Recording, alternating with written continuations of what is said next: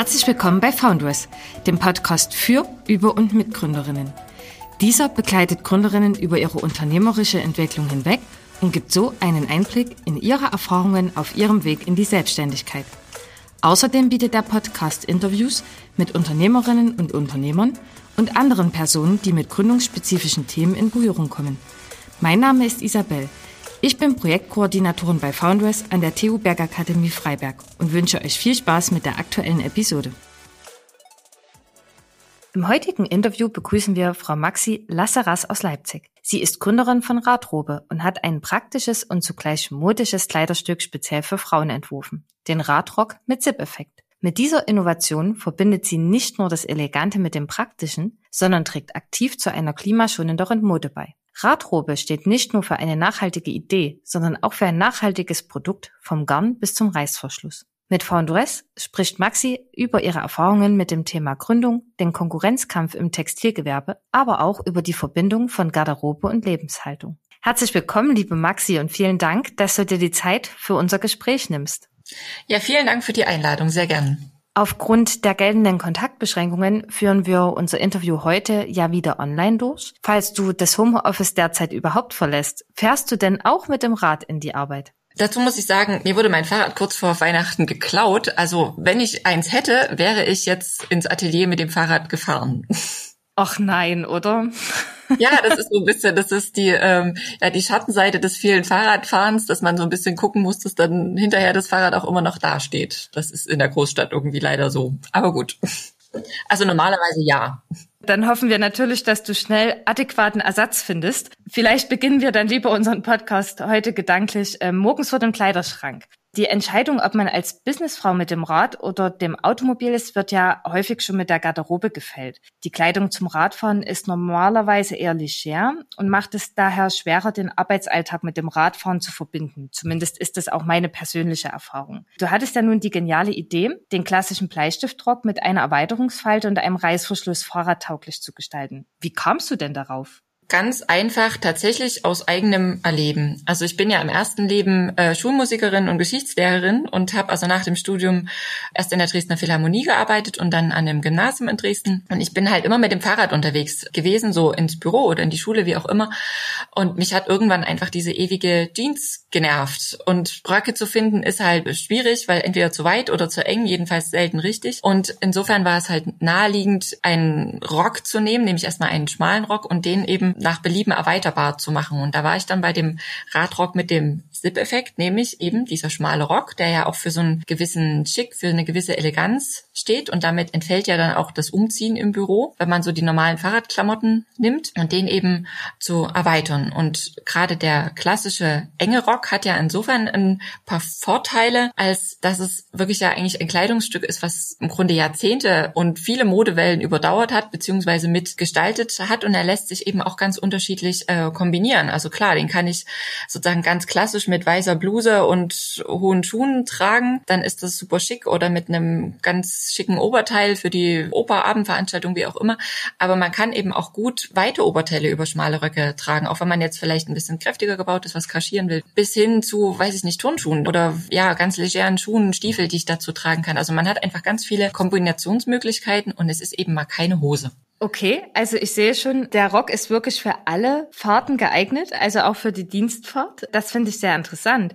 Wir sprechen bei dem Textilmarkt ja allerdings auch schon von einem recht gesättigten Markt. Wie schaffst du das denn, dich mit deinem speziellen Produkt jetzt durchzusetzen? Gibt es denn ein bestimmtes Marketing, was du verfolgst? Dazu muss man vielleicht erstmal sagen, mein Anspruch ist es eigentlich gar nicht, mich jetzt auf dem üblichen Textilmarkt durchzusetzen oder da ähm, Fuß zu fassen, sondern meine Idee ist es eigentlich vielmehr, eine echte Alternative anzubieten. Denn die Idee dahinter oder die Idee, die mit dem Raddruck ja auch verbunden ist, ist zu sagen, weniger Garderobe, also weniger volle Kleider Kleiderschränke, dafür aber wirklich passend, langlebig und das Ganze auf Bestellung gefertigt, ohne Vorproduktion. Jetzt sprichst du ja schon ein sehr wichtiges Thema an, denn man merkt ja, die Ressourcenschonung scheint dir sehr wichtig zu sein, weshalb du dich ja auch entschieden hast, Radrobe Fair und Regional in Leipzig als Auftragsfertigung anzubieten. Vielleicht kannst du uns etwas mehr über dein Geschäftsmodell erzählen. Wie ist es denn konkret zu verstehen und welche Vorteile siehst du denn in genau dieser individuellen Fertigung, die du gerade beschrieben hast? Also es ist ja schon so, dass Fair und Bio ist ja mittlerweile auch in der Bekleidungsbranche angekommen. Also auch die ganz großen Herstellermarken springen auf Nachhaltigkeit mittlerweile an. Und es gibt aus meiner Sicht drei große Problemfelder oder Problempunkte, die die Textilindustrie,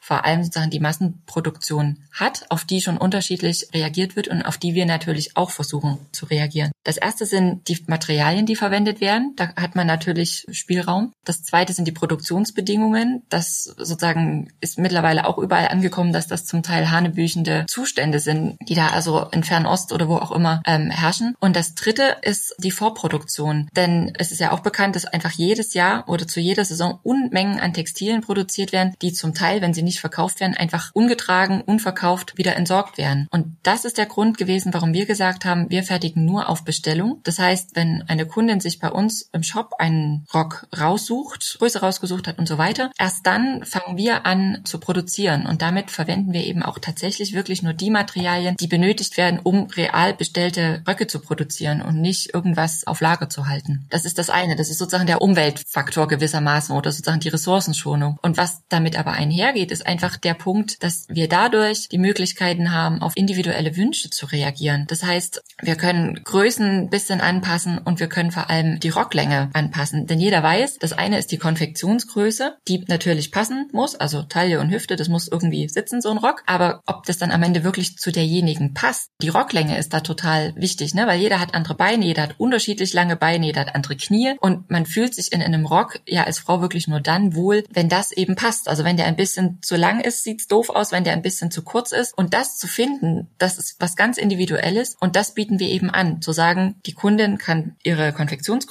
angeben und unabhängig davon gibt sie die Länge an. Also ein Rock in der Größe 36 kann durchaus länger sein als einer in der 46. Das ist ein Punkt, den wir wichtig finden, weil auch da am Ende das Ganze ja dazu führt, dass es passt und dann natürlich die Langlebigkeit gesteigert wird. Ne? Also wenn was ist, was wirklich zu mir passt, dann trage ich es auch und dann trage ich es eben auch lange. Also jeder kennt das Phänomen, dass man irgendwie fünf Kleidungsstücke irgendwie so ähnlich im Kleiderschrank hat und so richtig passt keins. Und diesem Phänomen versuchen wir da so ein bisschen zu begegnen. Und noch dazu kommt, dass wir auch Sonderanfertigungen anbieten. Das heißt, Kundinnen, die jetzt nicht in die Tabelle passen, ne, die jetzt andere Maße haben, also die gängigen Konfektionstabellen, auch die können bedient werden, indem sie uns dann einfach ihre gemessenen Maße geben. Und man denkt bei Sonderanfertigungen dann immer so an Übergrößen oder an ganz kleine Größen. Und das muss gar nicht sein. Das sind zum Teil Frauen mit auf den ersten Blick ganz normalen Figuren, die aber vielleicht ein bisschen eine schmalere Taille haben im Vergleich jetzt zur Hüfte. Die hat dann also immer das Problem, dass es, wenn es sozusagen über die Hüfte geht, oben zu weit ist. Und sozusagen auf so eine Kleinigkeiten können wir eben reagieren und das kann die Industrie eben nicht.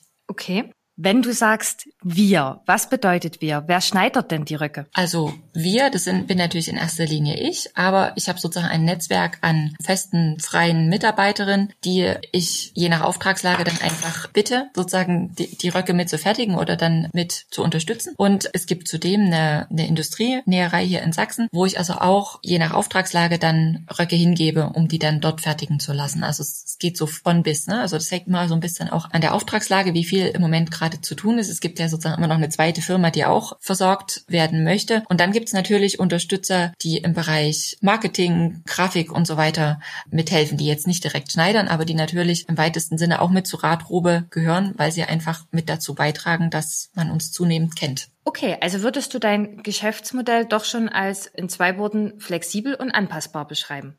Ja, das denke ich auf jeden Fall. Okay, ja, super, Maxi. Vielen Dank für den Einblick in den Produktionsprozess von äh, Radrobe.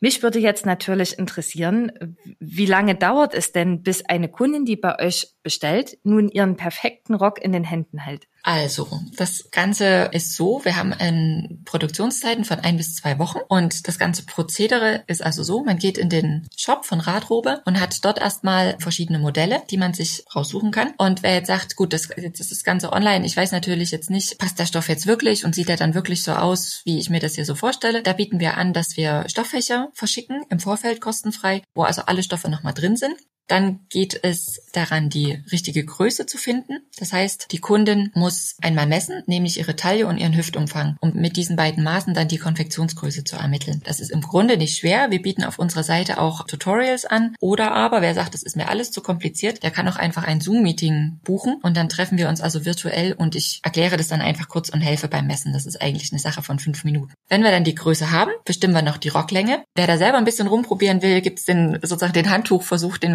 ganz schön selber machen kann. Also man nehme einfach ein Handtuch oder ein größeres Stück Stoff und stellt sich vor den Spiegel und schlägt sich das mal so um die Hüften und probiert dann einfach mal so mit unterschiedlichen Längen. Dann kriegt man eigentlich ein ganz gutes Gefühl dafür, was sieht denn jetzt gut aus und was gefällt mir und was gefällt mir auch einfach nicht. Wenn man das dann hat, Maßband dran halten und dann hat man im Grunde schon die Länge. Das Ganze gibt man dann ein, also Konfektionsgröße und Rocklänge und dann kann man auf Bestellen drücken und sobald die Bestellung bei uns eingegangen ist, beginnen wir mit der Fertigung. Und je nachdem, wie viel gerade los ist, dauert es eben ein bis zwei Wochen und dann kommt der Rock nach Hause.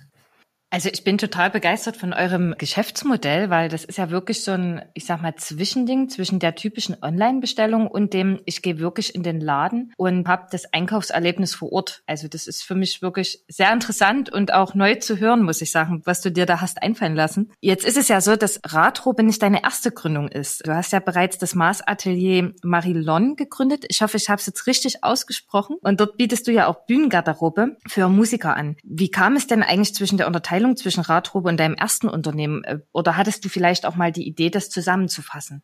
Also ich habe ja mit dem Atelier Marion angefangen und die Idee dazu gab es einfach, weil ich ja sozusagen ursprünglich, also ich habe ja mal an der Musikhochschule studiert, das heißt, ich weiß aus eigenem Erleben, wie das ist, wenn man da auf der Bühne sitzt und spielt und aufgeregt ist und keine Ahnung, dann vielleicht der Träger rutscht oder man sich da nicht so richtig wohlfühlt. Und es ist tatsächlich eine Marktlücke, sozusagen diese schick und elegant und funktional und praktisch für Mu Musiker, also für die Bühne. Und das Ganze habe ich gewissermaßen ja, auch wenn die funktionale Anforderung eine andere ist, dann auf den Radweg übertragen. Und so ist also Radrobe entstanden. Und die Unterteilung Unterteilung von beiden Labels jetzt in erster Linie ist vor allem für den Kunden erstmal wichtig, weil Marion bietet wirklich individuelle Lösungen an Einzelanfertigungen. Da kommt ein Kunde, der weiß noch gar nicht, ob er jetzt eine Hose braucht oder einen Rock oder ein Kleid oder eine Kundin in dem Fall. Das ist ein ganz anderer Vorbereitungs- und Beratungsaufwand als jetzt bei Radrobe, wo er relativ klar ist, okay, es geht jetzt irgendwie erstmal um einen Rock. Das ist mehr so ein Zwitter zwischen Maßanfertigung und Produktion, während Marion wirklich ganz individuelle Dinge löst. Und der Kundenkreis ist natürlich doch sehr unterschiedlich. Es gibt zwar auch Musiker, die irgendwie zur Probe mit dem Fahrrad fahren, aber an sich ist, ist ja die Zielgruppe erstmal schon sehr unterschiedlich. Und damit das einfach von vornherein klar ist, gibt es halt wirklich diese beiden unterschiedlichen Label. Radrobe kümmert sich sozusagen ums schicke Fahrradfahren und Marion ist wirklich die Adresse für Musiker.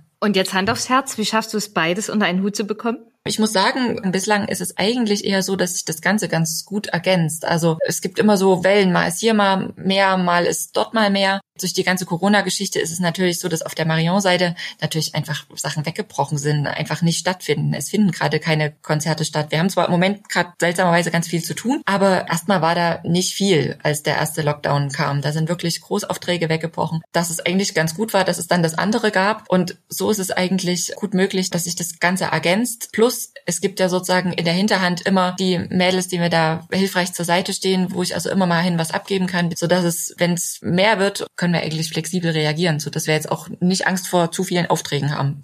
Okay.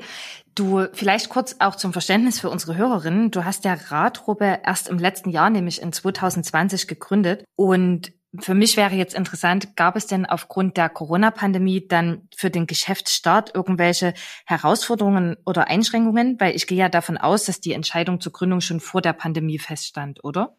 Genau, also bei Radrobe muss man ganz klar dazu sagen, ich habe dieses Projekt, also den, den Radrock gab es schon länger, den habe ich natürlich am Anfang über, über Marion mit angeboten als eine Sache, die man da eben auch kriegen konnte, aber der Kreis ist natürlich ein ganz anderer. Also ein Radrock ist ja auch für jemanden in Düsseldorf jetzt interessant, der jetzt nicht irgendwie in Leipzig mal eben deswegen vorbeifährt. Das ist jetzt bei einem Konzertkleid schon anders. Von daher machte das durchaus Sinn, eben Radrobe zu gründen und ich habe mich äh, sozusagen mit der Idee Radrock und mit der Idee Radrobe um eine Gründungsförderung beworben und habe den Zuschauer Zuschlag dann bekommen und in dem Moment, wo der Zuschlag kam, war auch klar, jetzt muss das machen. Und das war aber im Sommer 19 und das Ganze lief also ein Jahr. Das heißt, als sozusagen Corona akut wurde, war ich mittendrin oder im Grunde eigentlich in den letzten Zügen. Da war ich gerade dabei, mit einer Agentur zusammen den Online-Shop fertig zu basteln, Fotos zu machen, Videos zu drehen. Da gab es eigentlich gar kein Zurück mehr, sodass das Ganze dann eh einmal lief und dann eigentlich eher eine logistische Herausforderung war, wie man das also als Mama mit zwei Kindern zu Hause irgendwie im Homeoffice über die Bühne kriegt. Und es hat am Ende ja alles geklappt. Gut, der Online-Shop ist dann ein bisschen später fertig geworden als gedacht. Das war eben so, war halt Corona. Aber es hat ja am Ende dann funktioniert.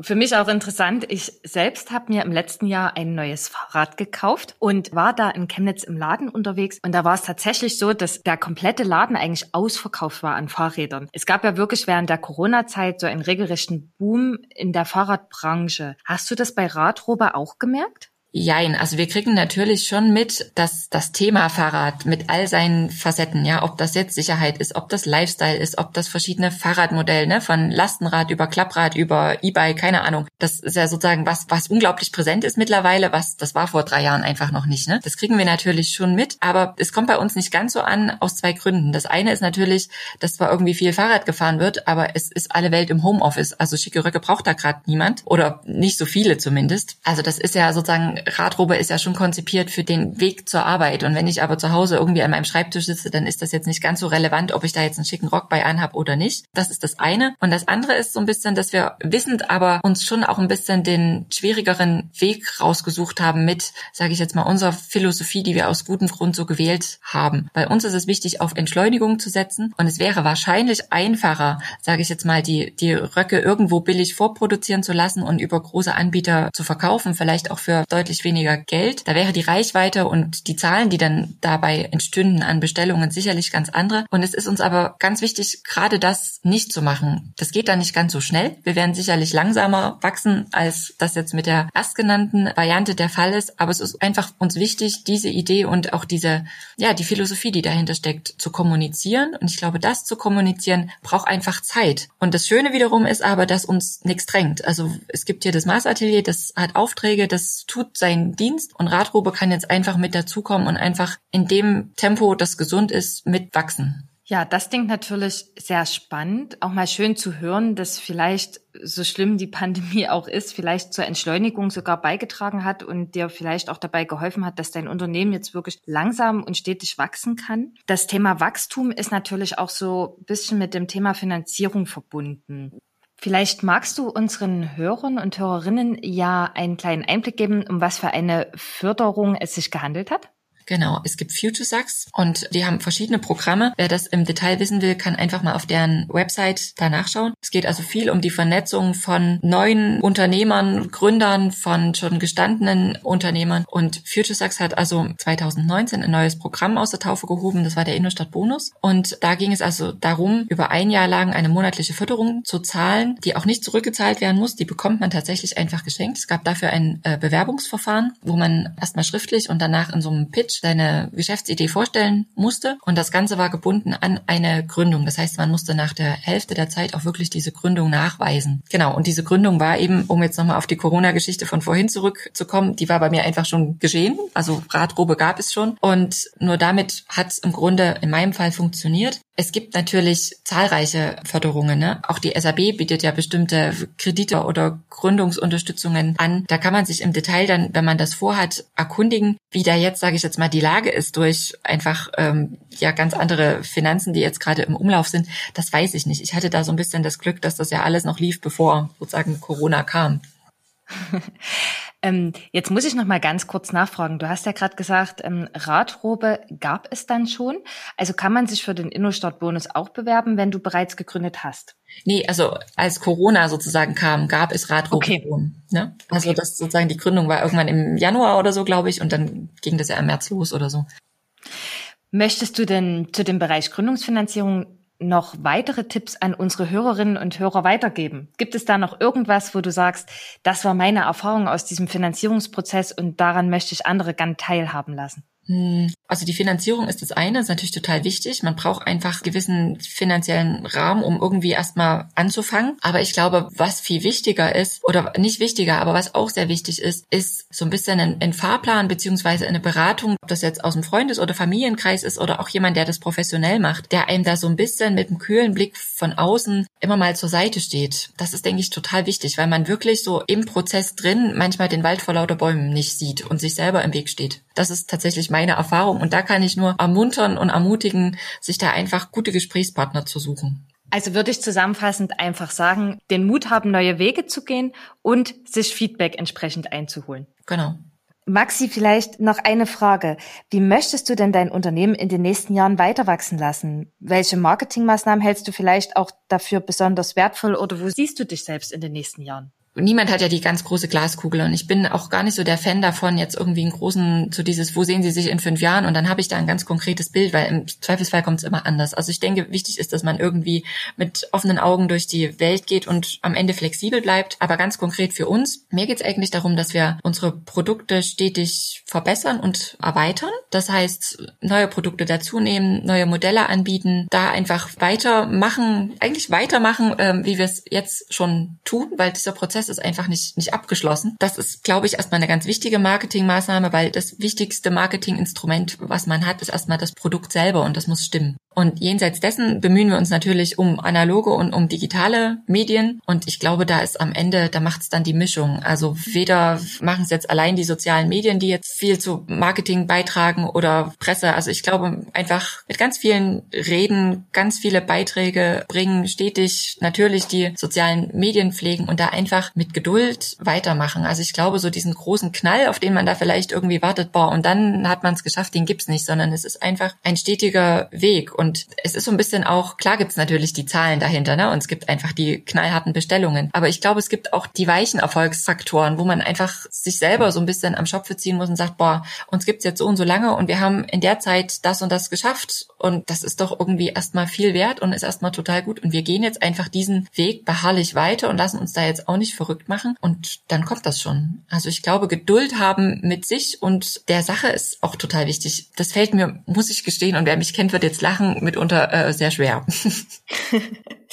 ja, ähm, vielleicht kannst du ja deine Erfahrungen und deine Tipps auch in unser nächstes Founders-Programm einbringen, das ja wieder im Oktober startet. Wir freuen uns da ja immer ganz doll über solche erfolgreiche Beispiele wie Radrobe. Vielleicht klappt das ja. Ja, gerne, würde ich mich freuen. Super, dann Maxi, hab vielen lieben Dank, dass wir uns heute zu deiner Gründung und auch zur Finanzierung deiner Gründung austauschen konnten. Sehr gerne. Ich freue mich in Zukunft noch mehr von dir zu hören und werde auf jeden Fall auf deiner Internetseite stöbern. Und ja, dann vielleicht bis bald. Sehr gerne, hat mich gefreut und bis bald. Dankeschön.